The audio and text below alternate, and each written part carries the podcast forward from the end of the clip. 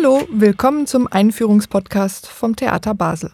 Mit diesem Podcast können Sie sich flexibel und unabhängig von den Einführungen im Foyer über unsere Stücke auf der großen Bühne und im Schauspielhaus informieren. In dieser Folge sprechen wir über Eine Winterreise. Das ist eine Produktion aus der Opernsparte, die aber streng genommen nicht so viel mit einer Oper gemein hat, aber dazu gleich mehr. Mein Name ist Nadia Kamesi und hier mit mir ist Nils Neuten, Operndramaturg am Theater Basel. Hallo Nils. Hey Nadja.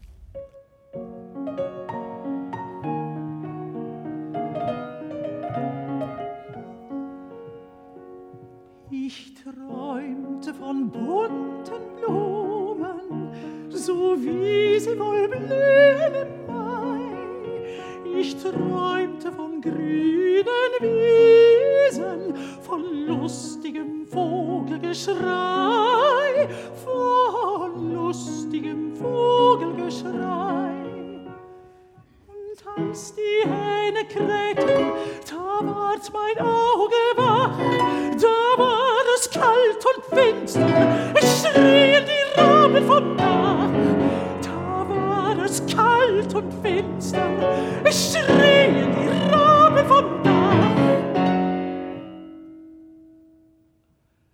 Das war Frühlingstraum, ein Lied aus Franz Schuberts berühmtem Zyklus Winterreise. Jetzt hören wir aber an diesem Abend nicht nur Lieder aus Winterreise, sondern auch andere Werke Schuberts. Was erwartet uns? Äh, das stimmt. Äh, wir hören nicht diese vollständige Zyklus von Gute Nacht bis Leiermann oder von Beginn zum Ende. Ähm, das ist eigentlich so gekommen, äh, Christoph Loy hatte schon, der Regisseur, hatte schon lange äh, im Kopf eine Inszenierung von oder basierend auf Winterreise zu machen. Und vor drei Jahren ungefähr hat er äh, Anna-Sophie von Otter, die Mezzosopranistin, getroffen, äh, um darüber zu sprechen. Und sie waren eigentlich ziemlich schnell, äh, also in diesem Gespräch war es ziemlich schnell klar, dass sie beide auch so viele andere Schubert-Lieder und musikalische Werke so schön finden, dass es vielleicht toll wäre, äh, auch mal was anderes irgendwie zu machen. Also nicht nur Winterreise, aber ähm, basierend auf die Themen äh, von der Winterreise, so wie, wie Sehnsucht, Entfremdung und Verlassenheit, äh, eine Musiktheatervorstellung zu machen.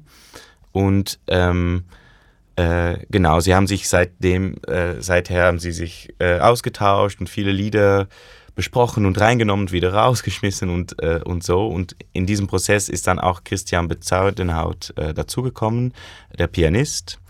Und äh, er hat dann auch mit ausgetauscht und äh, so ist am Ende ein Szenarium eigentlich gekommen für diese äh, ganze Abend. Und dafür habt ihr aber auch eine Dramaturgie gebraucht, weil ihr wolltet eben nicht einen Liederabend oder einen rein konzertanten Abend machen, sondern durchaus auch was erzählen und äh, spielen. Was ist denn jetzt die Geschichte, die dabei rausgekommen ist? Das ist eine gute Frage. Äh, wir wollten, wie du sagst, nicht, dass es ein konzertante Liederabend ist. Es ist ja inszeniert und ähm, für eine Inszenierung braucht man natürlich auch, äh, ja, also nicht immer eine Geschichte natürlich, aber schon eine Dramaturgie, wie du sagst. Und wir sind dabei erstmals inspiriert von diese Lieder und diese Reihenfolge von Lieder.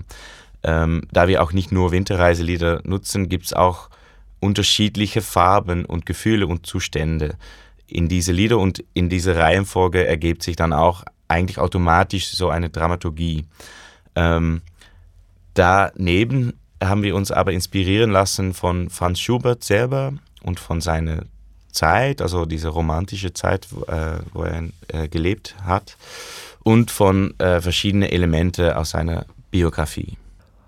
Und wie muss man sich das vorstellen? Was sind da für Protagonistinnen und Protagonisten? Was wird erzählt oder was stellt auch die ähm, Hauptsängerin Anne-Sophie von Otter dar? Anne-Sophie von Otter ist schon natürlich sehr wichtig an der Abend und sie steht schon im Zentrum der, äh, der Inszenierung.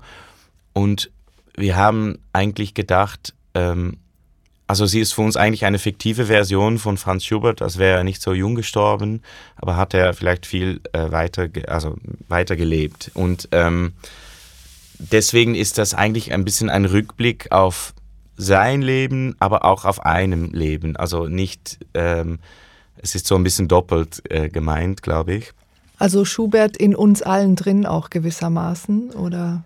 Ja, ich glaube, Schubert steht auch für diese äh, romantische Seele und das, das hört man natürlich auch in seine Lieder. Und ähm, ja, das äh, verkörpert eigentlich Anne-Sophie, aber auch die anderen Figuren auf der Bühne.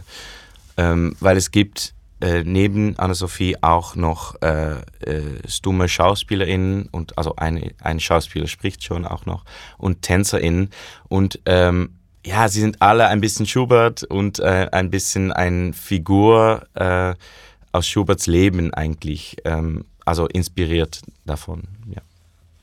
Da gibt es ja einerseits auch sehr viel äh, historisches Material über Schuberts Biografie, also beziehungsweise es gab damals so sogenannte Schubertiaden, ähm, wo in Wohnzimmern gespielt wurde. Ähm, und ich glaube, in dieser Zeit war das durchaus auch etwas Revolutionäres. Ähm, wie ist denn das bei euch eingeflossen in diese Inszenierung?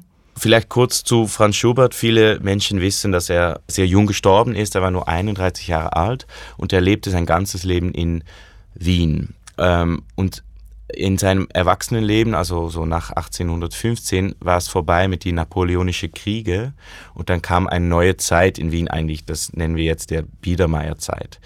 Und in dieser Zeit hat sich eigentlich das musikalische Leben verlegt von die Palasten und, und Konzerthäuser in die Wohnungen von die Leute. Und in dieser Atmosphäre muss man sich auch Schubert und seine Musik vorstellen. Auch anders wie sein Vorgänger Haydn und Mozart zum Beispiel hat er nicht am Höfen gearbeitet und musste er ohne Patron eigentlich auskommen. Und ähm, genau hat er eigentlich, er wird oft auch als der erste freischaffende Komponist äh, bezeichnet. Ähm, er hat deswegen auch sehr fleißig gearbeitet. Er hat in seinem Leben über 600 Lieder geschrieben und noch viele, viele andere äh, musikalische Werke und Opern und Sinfonien und Klaviersonates. Ähm, er war also sehr fleißig und das war nicht nur seine Begeisterung äh, für Musik, äh, aber auch eine, äh, also das war auch notwendig, weil er musste damit sein Geld verdienen. Aber man muss sich diese Schubertiaden, das haben sie während seinem Leben, haben sie diese Abende, wo Schubert viel gespielt hat mit seinen Freunden, haben sie das schon Schubertiaden genannt. Und ähm, genau, da hat er eigentlich seine neue Musik so wieder ausprobiert und gespielt und gesungen. Und er hat dann auch viele, äh, hat viele Lieder natürlich geschrieben auf Gedichte und teilweise wurden diese Gedichte auch von seinen Freunden äh, geschrieben. Zum Beispiel ein wichtiger Freund für ihn war äh, Franz von Schober und äh, er vertonte, also Schubert vertonte unter anderem seine Gedichte an die Musik und Viola. Und äh, letzteres ist auch in unserer Aufführung zu hören. Da hören wir doch gleich mal rein.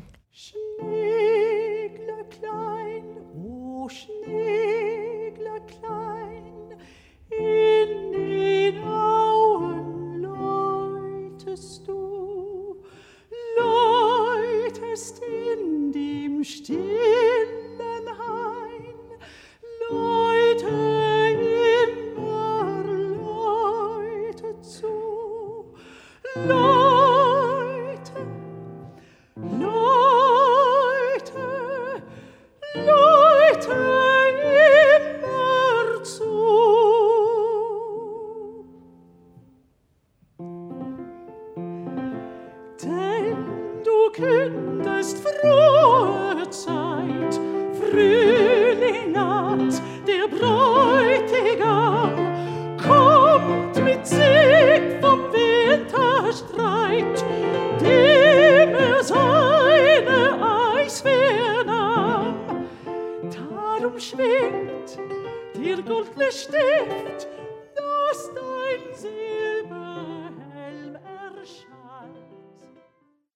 Du hast gerade erzählt, wie das war in, zu Schuberts Zeiten und dass das da eigentlich auch sehr so einen kleinen Kreis dann gefunden hat, die Musik. Also das waren ja sehr intime Konzerte und das ist ja jetzt heute bei uns auch ähnlich, obwohl es auf der großen Bühne ist. Also es singt ja eigentlich nur Ann-Sophie von Otter und sie wird begleitet vom Pianisten Christian Beseidenhaut. Also das ist ja eigentlich schon auch so sehr eine klassische Konzertanordnung, die wir hier haben. Aber wie müssen wir uns das vorstellen? Wie wirken diese Akteurinnen und Akteure zusammen? Genau, das ist eine, eine gute Frage, auch weil wir nicht wollten, dass es so irgendwie als ein Konzert anfühlt oder anschaut und weil Anne-Sophie auch gerne mit anderen Leuten auf der Bühne ist und ähm, haben wir die vier andere PerformerInnen dazu geholt und sie sind inspiriert von teilweise von Personen aus Schuberts Leben. Ich habe bereits Franz von Schober erwähnt und er war ein sehr guter Freund von Franz Schubert und viele Biografen sagen auch, also umschreiben ihn auch als eigentlich ein, ein äh, also er war eine sehr lockere, spontane Figur, äh, bisschen bohemien und damit eigentlich hat er ein großes Kontrast zu Schubert. Schubert war sehr klein und er wird oft ein bisschen, also ein bisschen hässlich umschrieben und so. Und mit Schubert hat man so ein bisschen so einen Superman-Freund. ähm, und ähm, die haben auch, die hatten aber eine tiefe Freundschaft äh, und hatten aber auch ihre Streitigkeiten. Und so haben wir in diese Franz von Schober-Figur, wir nennen ihn dann in unserer Vorstellung Schober, also es, es gibt einen Tanzer und seine Rolle, so gesagt, ist eigentlich inspiriert von dieser Figur. Ähm, also Schober wird auch äh, vorgeworfen, dass er Schubert zu der Prostituierten gebracht hat, die ihn mit der für ihn tödlichen Syphilis infizierte. Und deswegen haben wir auch, wir haben eine, eine äh, Tänzerin auf der Bühne, äh, die wir die Kurtisane genannt haben. Das hat mit dieses biografisches äh, äh, Element zu tun. Und diese Figur ist dann auch immer eigentlich verbunden mit der Tod. Äh, auf der anderen Seite hat sie auch eine große Lebensfreude. Dann gibt es auch noch der Doppelgänger der ist eigentlich auch Schubert und, und Anne-Sophie, also er spiegelt eigentlich Anne-Sophie als eine jüngere Version wieder von Schubert. Äh, er hat dann auch auf der Bühne, haben sie so eine Konnektion, würde ich sagen. Und dann gibt es noch Viola, die wir nach diesem Lied von Franz von Schubert genannt haben, äh, die eher ein, eine hoffnungsvolle Kraft auch immer wieder reinbringt. Und mit diesen Figuren zusammen mit Anne-Sophie äh, stellen wir eigentlich so diese Atmosphäre da und kann sehr schnell gehen von, von Leichtigkeit und, und Feier und dann plötzlich sind alle super allein und einsam wieder. Also so kommen wir so durch diese Stimmungen eigentlich. Und dann, genau, Christian Beseidenhaut ist ja sehr, sehr wichtig natürlich an der Abend. Äh, das ist der Pianist. Ähm, er ist ein, ein Meister auf dem Hammerklavier und auch in diesem Genre. Und äh, er ist natürlich musikalisch, er spielt das alles äh, auf dem äh, Klavier und ähm, ja, er ist da einfach sehr wichtig und er spielt, sein Spielstil würde ich sehr, als sehr klar, aber auch sehr sensibel umschreiben und deswegen passt sein Spiel sehr gut zu Anna-Sophie und ihre Stimme. Du hast gerade schon gesagt, er spielt das Hammerklavier. Ähm, heutzutage haben ja eigentlich alle Klaviere Hämmer. Warum heißt denn das so? Ich nenne das jetzt äh, Hammerklavier, weil wir, er spielt auf ein historisches Instrument. Aber du hast recht, eine moderne Flügel ist auch ein Hammerklavier, äh, weil es hammert und nicht zupft, ähm, wie es äh, also vor ein paar hundert Jahren äh, äh, üblich war. Aber das in der die Cembalos zum Beispiel, die man aus der Barockmusik kennt. Genau, genau. Aber in Schuberts Zeit war es auch schon ein Hammerklavier, worauf Schubert auch gespielt hat. Und äh, das passt einfach schön zu Bühnenbild und so. Das, das ist ein Grund, es ist ein sehr schönes Instrument, aber es hat auch klänglich, macht es wirklich einen Unterschied mit einem modernen Flügel. Also ein, ein moderne, äh, modernes Klavier hat Metall drin auch, also und dieses Instrument ist ganz aus Holz gemacht. Und dann gibt es noch ein paar äh, detaillierte äh, so technische Sachen, aber man kann sagen eigentlich, dass der Klang von einem historisches Hammerklavier ähm, ein bisschen durchlässiger ist, aber auch viele Übertone produziert und damit hat es auf der einen Seite ein also transparentere Farbe auch, aber klingt es auch sehr voll und sehr reich und ähm, ja, das macht doch was aus und das spürt man, glaube ich, auch in der Vorstellung. Das gibt es nochmal ähm, ein bisschen eine andere Atmosphäre. Und das prägt ja gewissermaßen auch das Bühnenbild, weil dieses Klavier auf der Bühne steht. Ähm, wie sieht es denn sonst da aus auf der Bühne um? Was ist das, was, was ist das für ein Raum? Äh, der Bühne und die Kostüme äh, sind äh, von Herbert Murauer. Und bei der Bühne hat er sich inspirieren lassen von Ballhäusern aus der 19. Jahrhundert. Das heißt, äh, zeitlich ist diesen Raum eigentlich auch ein bisschen eine Brücke zwischen Schuberts Zeit und unserer Zeit, so ein bisschen in der Mitte eigentlich. Und auch von ausgehend von diesem Gedanke, dass Anne-Sophie eigentlich eine ältere Version der, äh, von Schubert darstellt, ist es so ein Raum, wo, wenn Schubert äh, viel weiter gelebt hat, äh, dann war er vielleicht auch noch da. Also, und es steht noch für diese Abenden und natürlich Schubertiaden und Ballhäuser und wo es eigentlich noch also Festen und so gab. Aber man sieht schon, die Stühle sind hochgestapelt jetzt und der, der Decke ist ein bisschen baufällig und ähm, es ist schon ein, bisschen ein kalter Raum geworden. Und eigentlich in der Vorstellung mit der Musik kommt da auch wieder Leben in diesem Raum rein und ähm, wird es eigentlich zum Leben erweckt, würde ich sagen.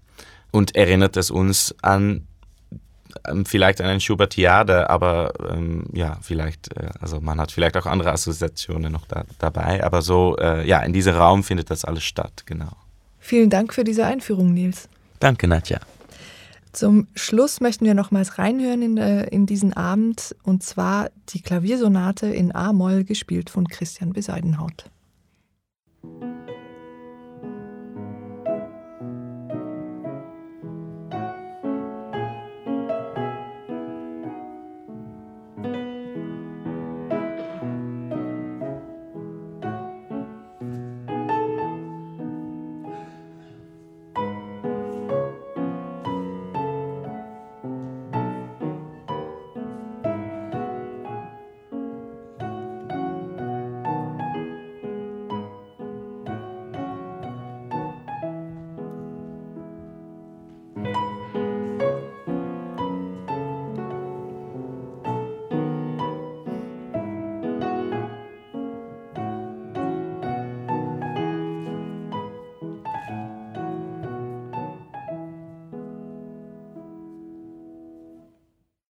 Eine Winterreise können Sie in der Spielzeit 21-22 noch bis Ende Februar auf der großen Bühne sehen. Das Stück dauert eine Stunde 40 Minuten ohne Pause. Mehr Infos gibt's auf unserer Webseite www.theater-basel.ch.